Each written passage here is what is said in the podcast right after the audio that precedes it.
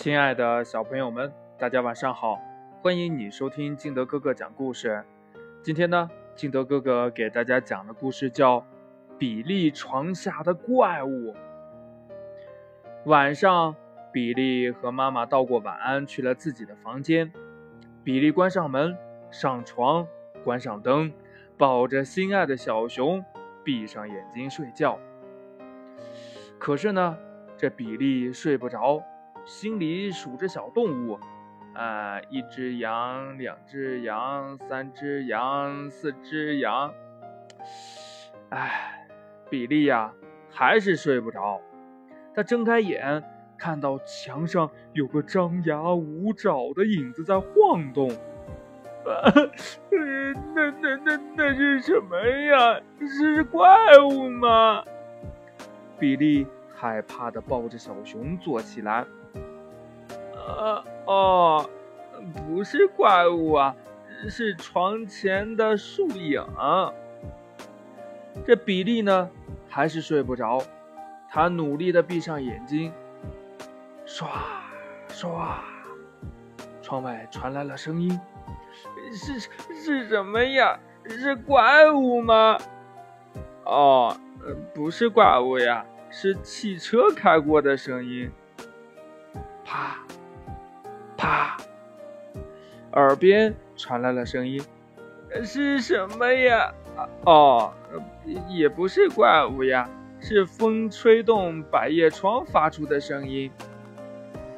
床下传来了一阵悉悉嗦嗦的声音。比利什么也不想看，他把小熊长长的手臂搭在自己的眼睛上。床下那悉悉嗦嗦的声音又响了。妈妈，妈妈，妈妈！比利使劲的喊。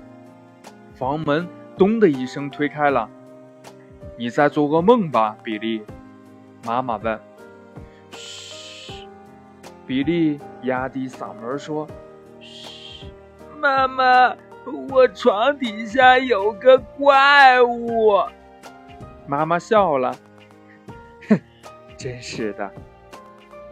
哪儿有什么怪物呀？这这是真的，不骗你。比利说：“它总是发出稀奇古怪的响声。”好吧，让我们来看一看到底是什么在发出响动。妈妈说。于是呢，妈妈亮起手电筒，把头伸进床下看。哇，妈妈多勇敢呀！比利想啊。床下的怪物随时可能会捏住他的鼻子吧？床底下简直是个垃圾堆呀！妈妈说道：“爸爸的帽子怎么会在这里？还有一只袜子。”紧接着，几块饼干、一盒果冻、一本书和一个皮球被妈妈扔了出来。还有，嗯，就在这个时候。妈妈看到了一双发光的小眼睛，啊呀呀呀呀呀呀呀呀！妈妈扔下手电筒，从床底下逃了出来，一把抓住比利，冲出了房门。砰！房门被牢牢的关上了。妈妈把桌子推过来顶住门，比利也来帮忙。我说有个怪物吧，这下对了吧？关注，别让他跑了。比利小心地问妈妈：“妈妈，怪物它是五个脑袋还是七个脑袋呀？它耳朵上长毛了吗？它有没有蛀牙呀？”妈妈在发抖，脸色苍白。你、你、你的床下，他压低嗓门：“你、你的床下有有一只老鼠。”啊，怎么是老鼠呀？是不是米老鼠呀？那我可以摸它吗？绝对不，不，不可以！妈妈结结巴巴地说：“今晚你睡到我的床上去。”嗯嗯，别怕，妈妈。嗯，今天爸爸不在家，我来陪妈妈。比利拍拍妈妈，拍拍自己的胸脯。